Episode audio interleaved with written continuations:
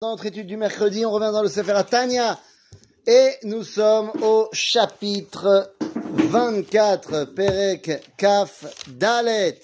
Après avoir expliqué que, ben, eh, chapitre 23, chapitre 23, non pour moi, Perek Kaf Gimel. Et donc après avoir expliqué la différence qu'il y a entre le Marshava Dibour et chez Akadosh Baruch et chez nous, tout ça, la Zaken nous explique ici la différence fondamentale qu'il y a entre les mitzvot et la Torah. Ah oui, dans la tfila, on dit Torah ou mitzvot. Donc ça veut bien dire qu'il y a une différence entre la pratique des mitzvot, qui représente quelque chose, on va voir de quoi il s'agit, et le limud à Torah. Nous dit le Zaken, à mitzvot, ils sont, enfin, la pratique des mitzvot, c'est comme Evarim de Malka.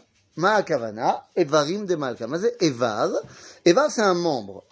Le membre, nous dit le Zaken, eh bien, il fait partie intégrante de l'identité de l'homme et il est complètement battel à lui. Il est complètement annulé à sa volonté.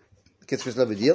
Ben, Ça veut dire que ma volonté a dit à mon bras maintenant de lever le bras.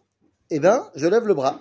Il, n'a pas de, euh, de contre-avis le, le bras. Il fait la volonté de ma pensée. Alors, aujourd'hui, on sait euh, qu'en fait, ce qui se passe, c'est que mon cerveau envoie un ordre à mon bras et c'est ce qui va faire que. Mais c'est pas ressenti cela. C'est pas quelque chose de mouda. C'est quelque chose de complètement inconscient.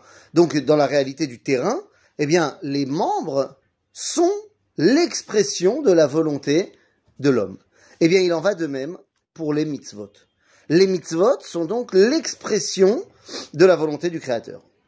Elles sont bétélotes complètement à Kadosh Baruch et ça, c'est fondamental, parce que Evarim de Malka, ça veut dire que Chas Veshalom, si jamais on coupe un bras, eh ben, la personne, elle peut continuer à vivre. Par contre, si tu lui enlèves son essence, sa nefesh, alors il ne peut plus vivre. Et bien, de la même façon, s'il y a des mitzvot que de temps en temps on ne peut pas faire, eh bien, ça ne veut pas dire que notre relation avec Dieu est complètement coupée. Ça veut simplement dire qu'il y a une expression du Créateur, de la volonté du Créateur, qui ne peut plus être ressentie. Et donc ça, c'est pour ce qui est des mitzvot. Limud à Torah, alors vous allez me dire, limud Torah, c'est aussi une mitzvah, nachon. Mais ça va au-delà de cela. Car limud à Torah, c'est également apprendre ce qu'on ne fait pas. Et oui, c'est très intéressant, mais dans le Torah, il y a, quand on étudie, Toda, il y a des parties qui sont ce qu'il faut faire.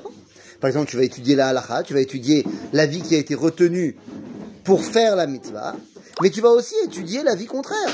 Tu vas aussi étudier la vie qui n'a pas été retenue dans la halakha. Et il va être autant important que l'autre. Alors que, bah finalement, tu vas pas faire la conclusion de cela. En d'autres termes, l'imoud Torah n'est pas là pour te dire qu'est-ce qu'il faut faire simplement, mais elle est beaucoup plus profonde. Le limoud Torah est là pour nous expliquer qui il est.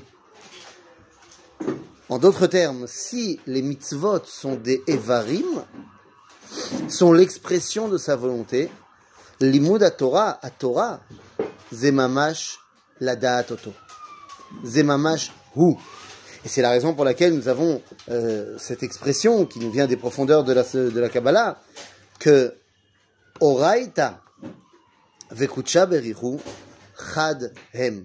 Que la Torah et Akadosh Baruch alors évidemment, évidemment que lorsque nous disons cela, à aucun moment on ne pense au Sefer Torah qu'on a dans la synagogue. On ne peut pas dire que le Sefer Torah de la synagogue c'est Akadosh Baruch Shelo.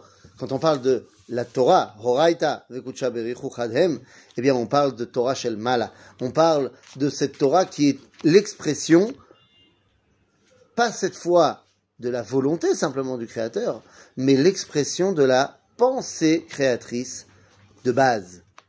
Et donc, de la même façon que tu peux pas enlever le nefesh de l'homme, sinon il va mourir, alors que tu peux lui enlever un évar, un membre, eh bien, tu ne peux pas enlever la Torah de la vie, parce que c'est elle qui nous connecte à la source de vie, alors qu'on peut malheureusement des fois enlever une mitzvah. Alors évidemment, on ne parle pas de moi volontairement, mais la preuve, c'est qu'aujourd'hui, toutes les mitzvot au Bet Amikdash, on les fait pas, et ça ne nous empêche pas de quand même être connecté à Dieu. C'est sûr que la connexion est moins forte, puisque le dévoilement est moins puissant, mais la connexion est toujours là.